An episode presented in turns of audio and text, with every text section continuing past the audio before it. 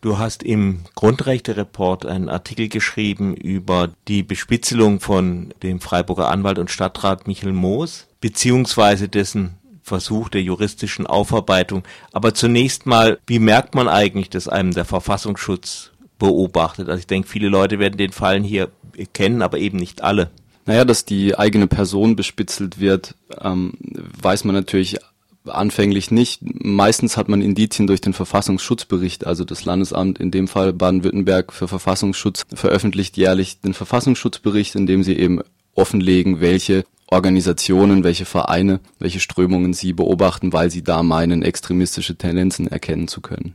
Jetzt im Fall Michael Moos, der wird ja schon sehr lange beobachtet. Und da liegt bisher auch keine Begründung vor, warum er beobachtet wurde. Sehe ich das richtig? Ja, also zumindest keine Begründung, die wir, die wir so festsuchen können. Es war so, dass, dass Michael Moos auf seine eigene Überwachung dadurch kam, dass der baden-württembergische Verfassungsschutz in seinem Verfassungsschutzbericht 2009 reingeschrieben hat, dass er die List, also die linke Liste Solidarische Stadt in Freiburg beobachtet. Michael Moos ist Mitglied dieser Liste und daraufhin hat Michael Moos eben ein ein Auskunftserfragen gestellt ans Landesamt für Verfassungsschutz, indem er eben seine Dokumente einsehen wollte oder überhaupt wissen wollte, ob, ob er da überwacht wird, ob da Informationen über ihn vorliegen. Und diesem Ersuchen wurde zuerst nicht, später nur recht spärlich nachgekommen. Das war im Endeffekt auch Auslös Auslöser des ersten Prozesses dann. Nun hat ja der Verfassungsschutz dazu dann äh, Akten herausgegeben. Wie sieht denn das dann aus?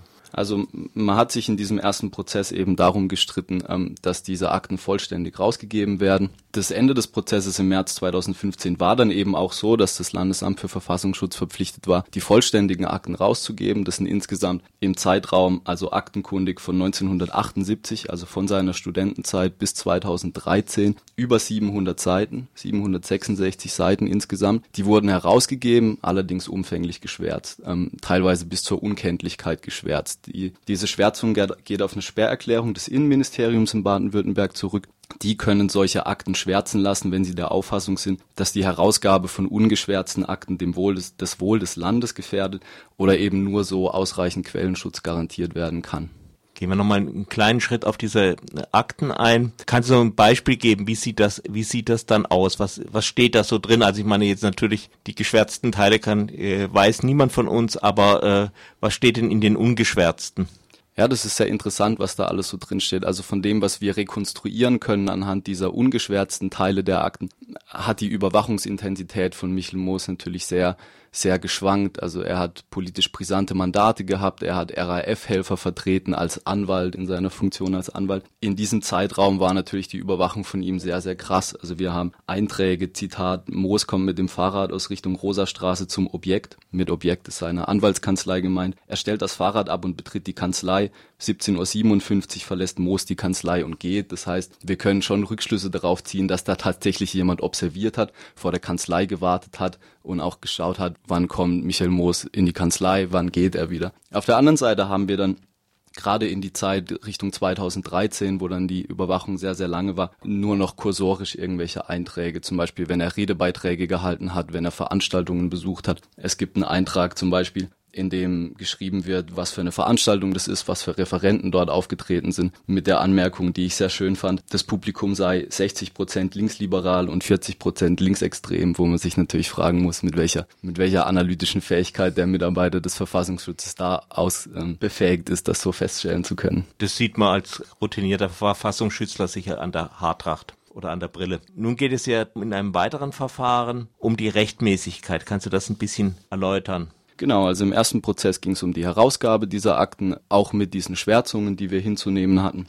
In diesem zweiten Verfahren, und das war jetzt die logische Konsequenz, begehrt Michael Moos die Feststellung, dass seine Überwachung über den kompletten Zeitraum rechtswidrig war. Das Interessante an dem Verfahren jetzt vor dem Verwaltungsgericht Stuttgart ist eben die Tatsache, dass auch das Verwaltungsgericht anhand dieser geschwärzten Akten wird entscheiden müssen, ob diese Überwachung rechtswidrig war, und zwar jeder einzelne Eintrag oder eben nicht. Die Beweislast liegt insofern richtigerweise beim Verfassungsschutz, weil der nachweisen muss, wieso denn hier Bestrebungen vorlagen, die gegen Verfassungsgrundsätze gerichtet sind. Insofern steckt das Landesamt für Verfassungsschutz in der Zwickmühle, indem es zum einen durch diese Sperrerklärungen Informationen zurückhält, beziehungsweise auch verpflichtet ist, diese Informationen zurückzuhalten. Und auf der anderen Seite, wenn es das eben weiter tut, Gefahr läuft, den Prozess zu verlieren, weil sie nicht darlegen können, wieso man zu den benannten Zeitpunkten Michael Moos überwacht hat. Wenn ich jetzt nun hingehe und äh, an dein Telefon heimlich eine Wanze mache und das abhöre heimlich, ohne dir Bescheid zu sagen, dann wäre ich dafür, und das kommt raus, werde ich dafür sicherlich bestraft. Welche Folgen hat es denn, wenn der Verfassungsschutz unrechtmäßig Leute abhört oder N überwacht? Naja, die Folgen sind relativ gering. Also im Endeffekt ist auch dieser zweite Prozess jetzt eine Feststellungsklage. Also am Ende des Prozesses wird die Feststellung stehen, ob diese, dass diese Überwachung rechtswidrig war oder eben nicht. Da knüpften sich keine monetären Vorteile oder sowas an, sondern es geht schlichtweg um die Feststellung und somit auch um eine gewisse Rehabilitierung, dass eben dieses, diese Phase, in der man überwacht wurde, dass das nicht rechtmäßig war. Eine etwas plakative Frage. Passt eigentlich so ein Geheimdienst, also vor allen Dingen auch ein Inlandsgeheimdienst, der die Leute beäugt, irgendwie so in einen Rechtsstaat eigentlich überhaupt rein?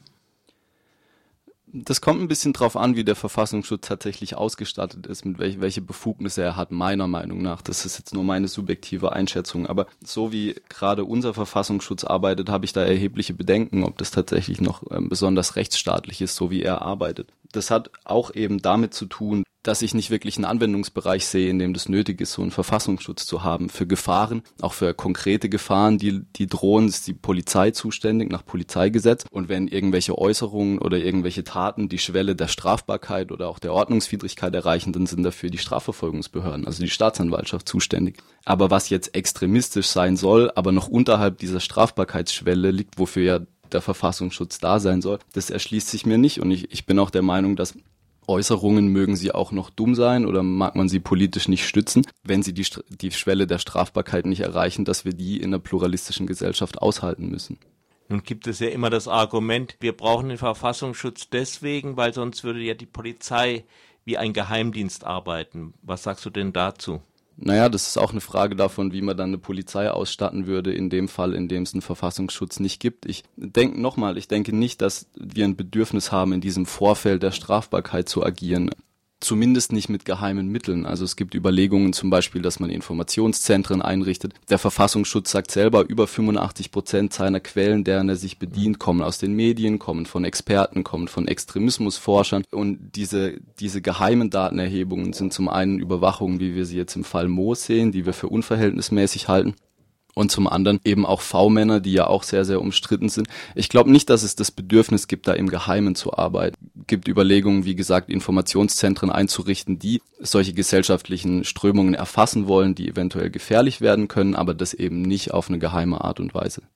Ja, also wenn das von staatlicher Seite aus geschieht, dann hätte ich dann immer noch auch bei diesen mit öffentlichen Mitteln arbeitenden äh, Zentren äh, Schwierigkeiten, weil es setzt ja doch einen gewissen Druck was darf man äußern, ohne dass es irgendwo erfasst wird und dann doch irgendwie verwandt wird. Aber ich glaube, das ist eine andere Frage.